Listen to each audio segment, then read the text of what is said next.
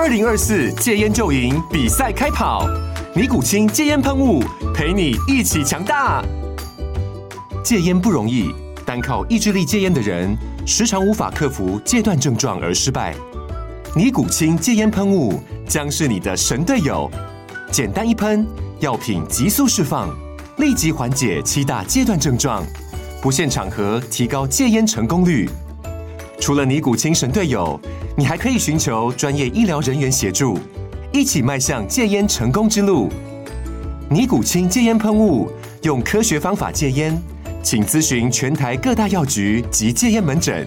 本广告由尼古清戒烟喷雾、卫部药书字第零二七八三五号提供。嘉安嘉护股份有限公司，台北市中山区民生东路三段二号十楼，北市卫药广字第一一三零三零一九零号。尼古清戒烟喷雾，相伴每个新开始。大家好，欢迎收听《实话实说》，我是时代力量的立法委员王婉玉。今天要来跟大家聊一聊疫苗的议题。大家都想知道疫苗到底发生什么事情，我打不打得到？到底为什么有些人打得到，有些人打不到？到底我们打国产的疫苗安不安全？那今天想要邀请的是我们办公室的法案助理刘品成，品成，请你跟大家自我介绍一下吧。大家好，我是品成，是婉玉办公室的法案助理。那大家对疫苗这题应该很好奇哦，可能也会想说，诶，王一坚怎么特别找我来？是不是我其实是跟这个生科有关啊，还是医学相关？其实没有，其实也是文组出身的，我是大学是政治系毕业，然后现在在念研究所。那这样就更奇怪了，那你今天到底来做什么呢？因为刚好我办公室。从很早就开始关心疫疫情的问题了。那我想在办公室的分配当中，我刚刚好是负责到这一题。然后其实从二月的时候，在大家还没有开始那么认真讨论到疫苗这个问题的时候，办公室就开始慢慢的把这个题目拿出来关心。那从二月以来到现在，其实意外的，我这个文组呢，阅读开始阅读一些跟疫苗有关的资料。然后我记得是前一阵子大家在炒这个国产疫苗的时候，有一天。很晚的，应该一两点吧，就半夜，就半夜。然后婉玉就突然密我说：“诶、这个对于这个国产疫苗的这个授权情形，还有就是国外到底怎么授权疫苗的状况，你就是大概知道多少这样子？”然后我记得那时候婉玉就丢了一个就是美国 EUA 的那个资料，就是美国 FDA 就是他们的食品药物管制局的资料给我们。然后我们两个那天真的很晚一两点，然后在那边翻一些国外的资料，然后。后来就是慢慢的就是把这个状况就慢慢梳理出来了，所以就是算是目前我想，呃，相对于大家可能对疫苗这个状况有比较深一点了解，加上我们又在立法院这样子。对，嗯，所以其实一开始的时候，其实非常生气，就是大家可以看到疫苗的乱象，说，诶，到底是在呃疫苗进行完二期之后就可以发给这个 EUA 紧急授权使用的这样子的证明，或是这样子的认证吗？还是说是三期做完之后才可以？其实我们就看到说两大党在那边互相骂来骂去，然后一直在那边批评对方的情况下，我就觉得非常的不解啊！就这个疫苗的使用理论上应该要很清楚，在美国的部分或者在国外的部分应该有清楚的资料，应该不会是完全不透明，它应该是一个清楚的事实。那其实之前一开始没有很认真去爬书，就是因为其实我个人的英文也不是很好，这样，所以 其实要看全英文的文件，加上我也不是念生物相关背景，其实是有一点点抗拒，会有一点点害怕的。但是后来就觉得受不了了，这两个大大党到底在在那边乱搞些什么，到那边乱讲些什么呢？大家一直在那边有理说不清。那至少我觉得作为一个立法委员，这个基本的职责就是要把正确资讯传递给大家。所以那天晚上，就是我都会在晚上做一个比较深用功的功课，因为都是小孩睡着之后就完整的时间，所以我就开始很努力的去爬 FDA 的。网站，那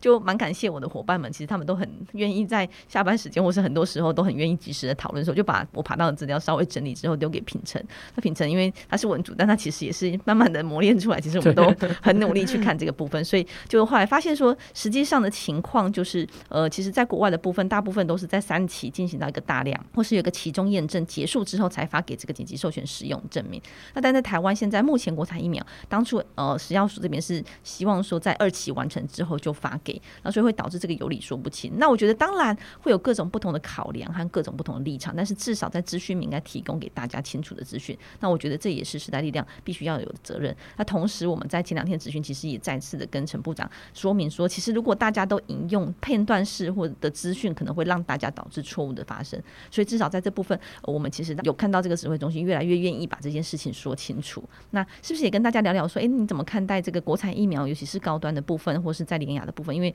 呃，昨天其实有振奋人心的消息嘛，就是觉得国产疫苗发展的蛮不错的。那你会打国产疫苗吗？你怎么看待国产疫苗？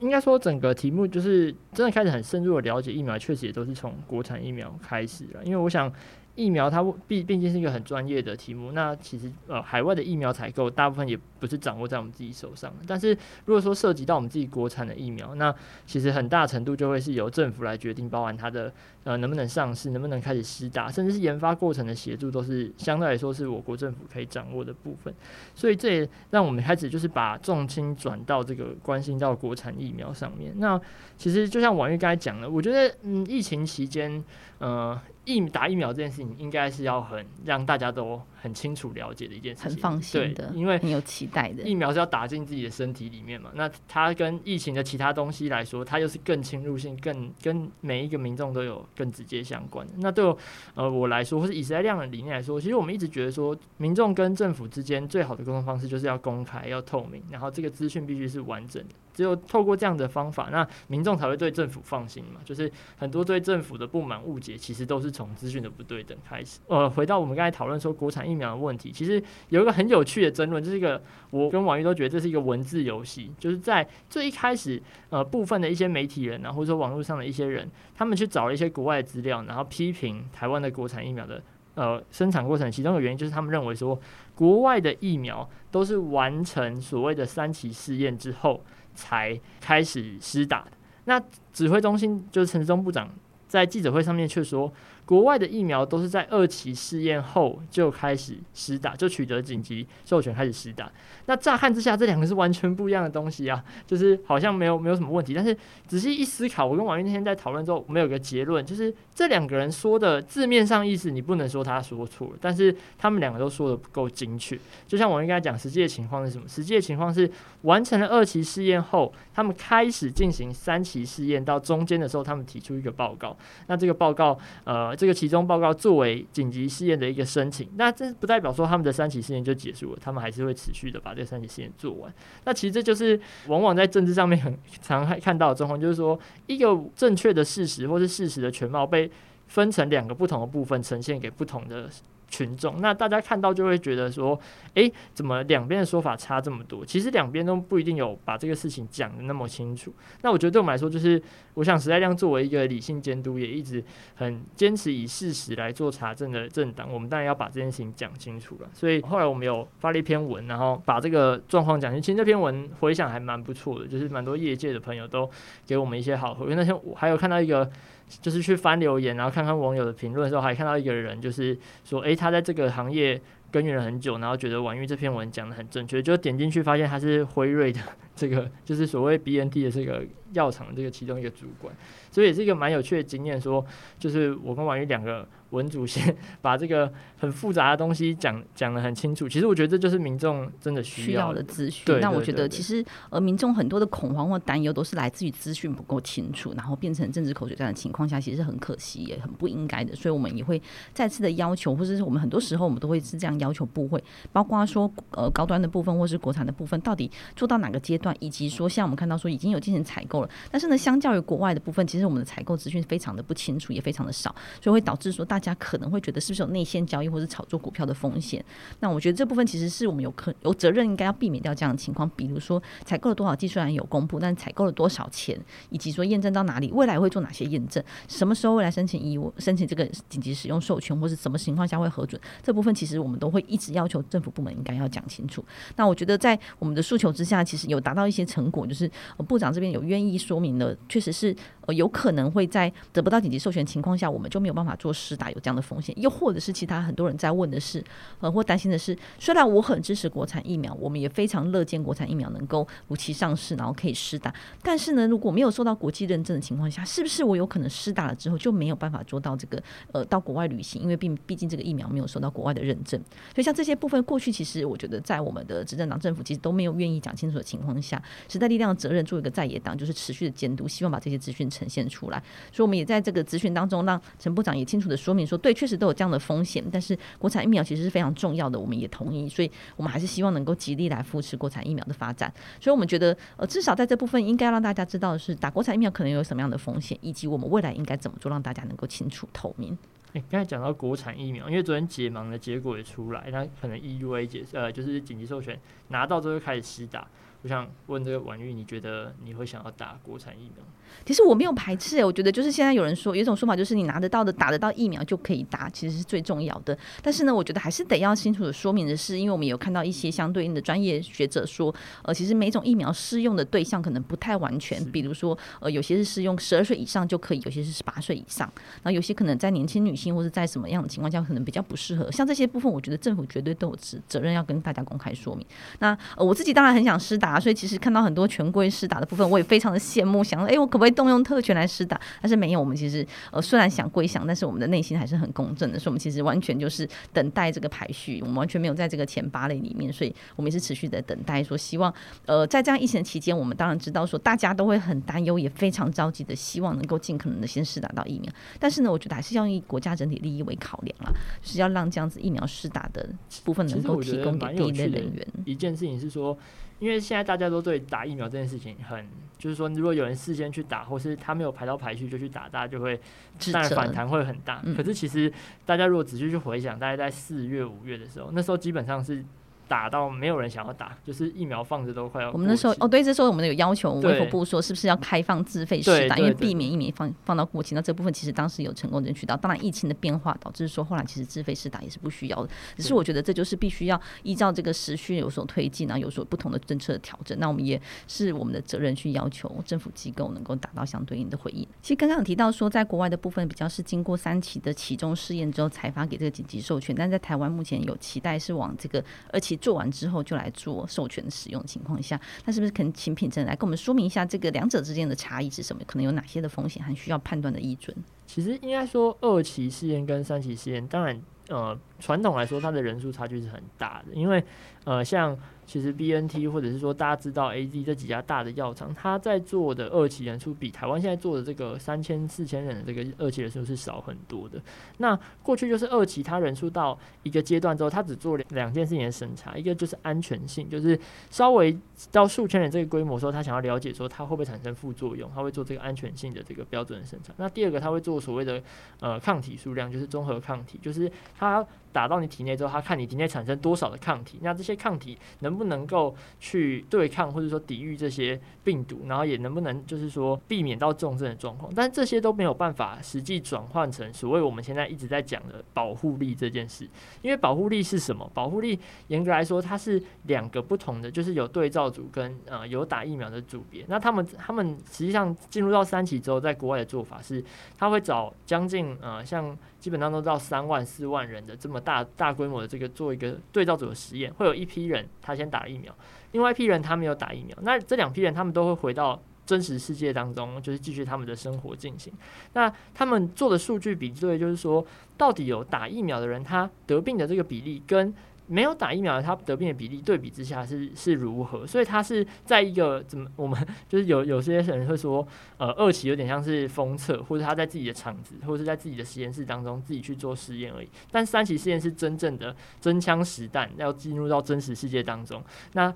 当然，这会有一个问题，就是说现在大家被讨论是有会有一点道德风险，因为坦白说，你有些人打，另外一部分人没有打，那不就是这一部分的人他们是暴露在风险当中的嘛？那当然，这是因为疫苗在开发的过程当中，它本来就是呃会就是它就是应应到这个疫情的情况下，所以它本来就是存在风险的。那这样子的最大的差异是什么？就是说，它实际上能够透过真实事件的这个考验来决定这个疫苗到底有没有效。因为大家都知道，做实验的时候很多是实验数据跑出来很漂亮，但最后实际上上路之后发现这东西完全不能用。这个在很多事情上面都是一样的。那台湾的例子非常非常的特别，因为陈时中部长就在今天也在这个。呃，咨询台上面就说，诶、我们是全世界很有可能是全世界第一个想要试用所谓的新标准，就是它要用抗体来算我在真实世界的保护力有多少。这样的标准不是不可行，但他在过去的，例如说流感疫苗或者小孩常来打这几种疫苗，其实都有。但是因为他们是很成熟的技术了，所以相对来说，它当然就比较没有，嗯，比比比较不会产生别的问题。但是相对来说，COVID-19 这这这这种疫苗，它的特殊性就会比较高。那当然，在国外跟其实台湾一个我觉得很有趣的事情，就是说，美国对于三期试验的标准，它把它拉高到三千人。然后台湾为了要符合这个标准，所以他就是说，那我们二期试验的人数也拉到三千人，去符合国外三期试验的标准。然后他们把这个东西命名叫做扩大二期试验。坦白说，学界有很多讨论啦，就是这点没有办法妄下定论说，哎、欸，台湾的这个做法是错的。但是我必须说，台湾的做法是很特别的，这件事情是肯定，就是我们用一部分国外三级的标准，对对，独一无二的。对，那我会觉得说，但这件事情，嗯，我觉得很多时候都是需要由专家来说明的。但是还是回到我们刚才讲说，这必须要是一个公开透明的过程。是。那长期来看，就是刚才提到这个标准，其实在国际间也是还没有定出来，就这个抗体的标准其实还没有定出来。那预计应该有可能会在七月的时候定出来，但是都还没有出来的情况下，我们也不敢保证这个进度。那总归一句就是说，呃，台湾当然可以有自己独一无二的标准，然后有经过专家验证，然后尽可能来做疫情的防范。我觉得这这个方向是对的。但是最终的目标还是希望我们台湾的疫苗可以得到这个国际认证的部分。其实这样其实才有助于说，在台湾打了国产疫苗之后，它仍然可以出国，然后可能可以去做这个国际间的边际间的移动。那同时，我们的疫苗得到国际认证之后，才有可能做外销出口，然后一起来让世界各地一起来做这个防疫，一起来做抗疫。我觉得这是最长远，也是最最需要的目标。然后我们也很希望政府能够积极协助这一块，然后一起来做一个努力。我觉得国产疫苗也显示另外一件事情，就是大家还是会讨论说，这个国外认证的疫苗是不是真的买的不够？那甚至会导致说大家抢着要。先偷偷去打，或利用关系。我觉得台湾现况都是这样，因为物以稀为贵嘛。当东西很少的时候，大家就会想尽办法，然后动用资源去。那其实我觉得大家一定会很好奇，说这个立法委员作为台湾也只有一百多个立法委员，有没有可能就是其实。可以偷偷打，其实这也是我们看待说，现在整个政策有点不够清楚和透明的部分。虽然在近期这几天有公布这个新的标准，就是分成七大类，但是第二类是这个中央及地方跟防疫有关的人员的部分，其实就不太清楚。因为我们有看到有些部分其实会认为说，呃，像这个行政院的顾问，他就认为说，哎，这跟防疫有关，所以其实符合这个第二类的部分。但是立法院符不符合第二类，目前就我们知道是不符合。所以到底这个里面，呃，清楚的是不是能够清楚定义？因为以目前现在施打的部分，就是各地方。政府造册之后，依照这个造册算出来的数量，跟中央来请这个呃。拨配的部分就是发给各个地方政府，但是这个造册名单到底有没有问题？因为我们会看到最近其实新闻一直报啊，就是有人在不同的地方打，那又或者是呃不同住，但是却用同住的方式的名义来做施打，又或者是呃甚至是爆发说只要是医院的 VIP 或是跟医院相关的人员都有优先施打的权利。那到底他们是不是属于前面一到三类的人，其实都很难清楚定义。那我觉得这中央部绝对有必要来就责或是来检讨，因为我们看到几个面向，第一个是呃有造册的人到底符不符合造册的资格，其实没有办法清楚，因为比如说像立法委员、民意代表是不是能够照射到第二类，或者是呃各级主管或是顾问是不是能够照射到第二类，其实都没有办法清楚说明。那虽然我们也看到是有一到三类优先施打，所以造册的规则准则不够清楚、不够定义，又或者是造完册之后有没有做把关是不清楚的，所以导致有些人打了之后，大家观感非常的不好，觉得他怎么可以打？他凭什么打？那第二个部分是在于说，如果没有造册的部分偷偷试打，所谓真正的偷偷试打，就是他完全没有在造册的清单里面，但是他却因为种种关系而得到这个权利可以试打的情况下。到底中央怎么来看待，以及说未来如何来监督和落实？因为我们会觉得这部分中央指挥中心绝对有这样的责任。第一个是要把关说，呃，哪些人可以造册；第二个是如果没有按照施打计划来做执行，没有让这些优先可以施打的人能够如期的施打的情况下，我们有什么相对应的处置？这部分我们也在持续的要求指挥中心应该要来清楚的公布，然后告让大家知道。因为我觉得在疫情的紧张之下，大家都非常的焦虑，也非常的期待自己可以透过各种关系能够施打到。如果我们在中央连这部分都没有清楚的定义的话，就很难避免掉这个情形。同样的法则的部分也是，我们看到说，在流行病学的部分，或是这个传染条例的部分，其实有在第二十九条是有相对应的法则，又或者是在我们的特别条例，其实也有相对应说，如果不遵遵照指挥中心的处置，其实有相对应的法则的部分。但是呢，中央却觉得说，诶，这法源依据没有很清楚，而这样子不愿意去做执行。我们其实也是觉得非常的遗憾。我们认为说，前端当然应该要让这个造册的准则清楚，然后如果有违反的这样情况下，也应该要把这样子的罚则清楚的定义，其实才有办法让国人能够放心，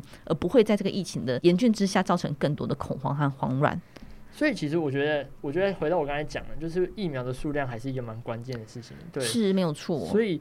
有大家，我觉得大家都一直都有一个疑问，就是说政府是不是在挡疫苗？为什么我们一直买不到疫苗这件事情？其实我我那时候想到。的五六月的时候，这件事情爆发之后，就想到我们二月的时候，二三月的时候就有咨询过这件事情。就是那时候就其实，因为疫苗的采购一定是会花很多时间的，就是你买了，然后它就是说厂商开始制造，然后到它货真的进来台湾是一个很长的时间。那二三月其实立法院就有在讨论这件事情。王玉，你有没有觉得说二三月的时候，从那时候到现在看到现在，你觉得问题到底出在哪？为什么我们会买不到？我觉得做一个在野党我，其实看到这现象真的非常的生气啊，就是因为我们看到说，哎，各国其实都有这个超买的现象，就是说我可能需要一千万剂的疫苗，那我可能会超买到一千五或两千万，因为疫苗什么时候能够供给，其实不知道不清楚，因为大家都在缺货，而且都有这个严重程度的缓急的情况下来做一个分配，所以我们会认为说，在买的部分其实可以积极来做购买，但是呢，我们却看到说，在民间团体的部分说，诶，我们可能买得到，或是我们愿意捐赠，那当然我们理解说，这个捐赠或是购买其实真的不容易，但是我们绝对没有必要说限制他们不能购买或是不能捐赠的情况，因为我们也看到说，呃，总统有说我们在今年底要的三千剂数量都够了，所以暂时呃没有特别积极在处理这个部分。那其实就应该要超买啊，因为如果疫情越来越严重，当然不是我们乐见的情况，但是不能排斥有这样子的可能性，或是不可能去预测到说是不是未来疫情真的会趋缓的情况下，在这部分绝对是可以超前部署的。那过去我们就有咨询过说，诶，像这个 BNT 的这个 EUA 的申请或相关的文件，是不是能够尽早提供，或是我们可以用呃让这个机关署先提出来，然后来做申请核准？但是呢，政府却告诉我们说，陈时中部长那时候就告诉我们说，诶，没有啊，就是呃他疫苗没有买到，我们怎么提供资料？但这其实很荒谬啊，就是我绝对不可能是疫苗到了台湾我再来做申请嘛。其实我们应该是要先把文件准备好，而且绝对是可以申请的，而且过去都是由政府来做申请，为什么这个时候就特别要求民间来做申请？那在我们持续争取之下，确实现在机关署这边有表示说，他们会来积极的处理这几个相关的疫苗的部分，先让他的 EUA 授权在台湾的部分可以使用的这个规范，然后这个证认证文件先准备好之后，我们等待国际的捐赠或是如果民间可以购买的情况下，我们就可以赶快的来做实打。所以这我觉得这才是一个比较负责任的态度。那也就是时代力量一直强力争取和监督的部分。其实这点我就想到一件事情，就是那我们自己做政治工作人都会觉得说，民意代表的力量都是呃民众赋予的。那民众其实在这个我们监督的过程中，他有多大的关心或者多大关注，往往会影响到我们的力量有多大。因为我想到的是说，二三月的时候，那时候在讨论就已经在讨论 BOT 的采购问题。那那时候王玉就有有一次咨询，就是去问说，当初到底呃包含东洋啊，或是大家一直在讨论雅各城，就是这几个很早接触的厂商的讨论，就是他当时跟卫福部的讨论情形是什么？其实完全得不到答案。那时候现在大家都很关心说，为什么二三月的时候不买？可是其实二三月的时候，全台湾没有几个人真的很关心这件事情。那也让导致卫福部其实一直我觉得是不太愿意把资讯释出出来。因为我想到一个，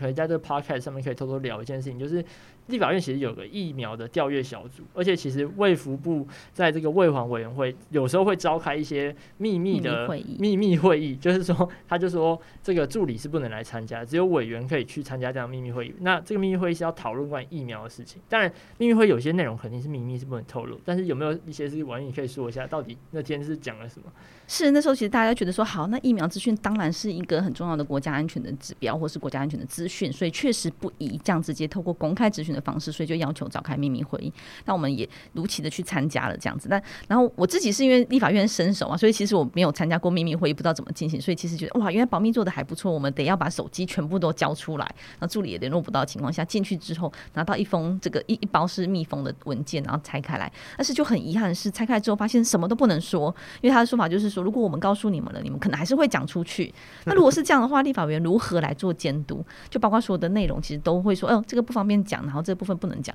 然后我们即使看到说，他说，呃，因为依照合约，他是没有办法透露资讯的。但是我也同时质问了说，诶，他里面明明明有一点说，如果有必要时，可征得原厂的同意之后，提供给相关的人士来做监督和讨论使用。但是我们却不这样子去做，而且完全没有去争取。我们理解说疫苗的部分很很机密，然后很重要，但是我们同时也觉得，一必须要把。足够公开的资讯或足够的资讯，让至少让立法委员知道，或是让民众可以知道，其实才有办法避免掉说大家陷入一片恐慌，完全不知道情况，然后召开了秘密会议，所有的资料其实都是只有提供公开会议可以讲，那其实就失去了这个秘密会议的意义。所以这部分其实我觉得也非常的谴责执政党不应该用这种方式来做咨询。这些真的很好笑，因为我就是想说，哎、欸，有秘密会议，然后因为秘密会议在立法院当中也是很少见，非常少见才会有的状况。然后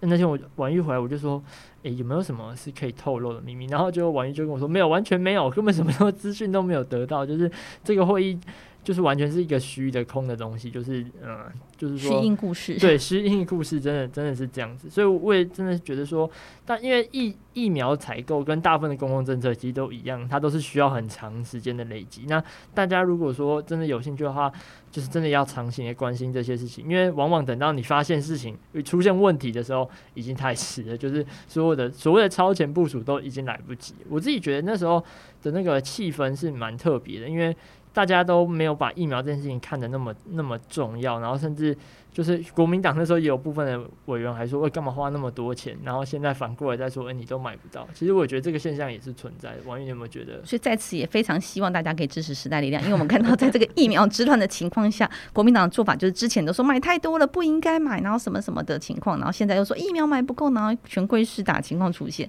然后执政党做法就是不能说不能说什么我都不知道，不能做不能做，除非疫苗来了之后我们才能做。但只有时代力量其实从头到尾的坚持都是始终如一，包括说之前疫苗没有人。要打的情况下，我们也不会认为不应该买。其实本来就应该买进来，而且应该要尽快来做试打。只是如何让它能够试打，是不是可以开放更多类的人能够来进行试打的部分，是我们监督的力道。那现在疫苗不够情况下，我们也认为应该要积极来开放来处理。所以自始至终，我们都非常坚持的是，呃，这件事情其实绝对是需要超前部署的。我们应该要来理性讨论，而不是在这个时空背景之数之下，然后提供不同的呃政策立场，然后一直不停的谩骂。我觉得这是一个不负责任的在野党。刚才婉玉有积极推销本党，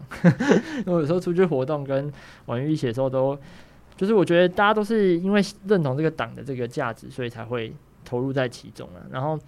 让我想到一件事情，就是前一阵子其实讲刚才讲到那个国外疫苗购买的状况，其实现在有点就是不能说好笑，就是我们现在落入一个情况，就是。买了的到不了，然后自己做的还不能用，所以于是就有了这个每日的捐赠的这个状况。因为前一阵子包含日本宣布要捐赠 AZ 疫苗，还有呃美国就是呃参议院的这个议员到台湾来，然后也宣布要呃有对台捐赠这个事情。其实我觉得当天其实是蛮感动的，因为我自己想想那时候看很多，因为我自己是一个非常对日本。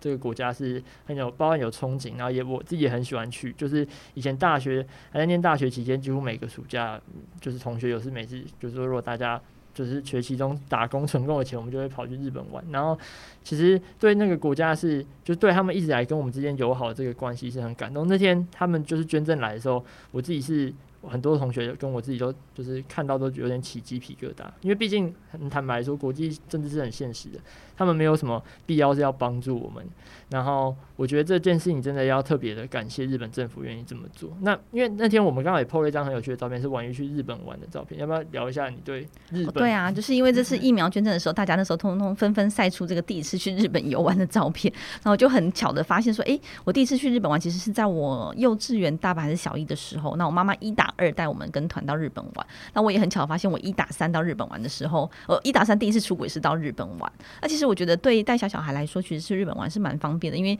我曾经带小孩在两岁的时候到泰国玩，然后就是一个不小心就全家上吐下泻，所以从此之后就觉得这个卫生很重要，所以我其实蛮喜欢带小孩到日本的。那同时现在这个美美方也即将来捐赠疫苗的情况下，那我自己过去曾经在美国有留学过的经验，就非常凑巧，这两个国家都是我非常熟悉的国家。那我觉得呃这样子的情况，其实让我觉得蛮。感动就是他们愿意来赞资助台湾，但是我觉得台湾自己也必须要争气，就是这些所谓的超前部署必须是真的超前部署。然后同时我们也期待说，呃，在国际合作上或是在国际关系上能够更进一步，像这次就是一个友好的表现。我们也期待在国际中更站稳我们自己台湾的脚步。对，因为我身边很多人都会说要用新台币下架日本商品。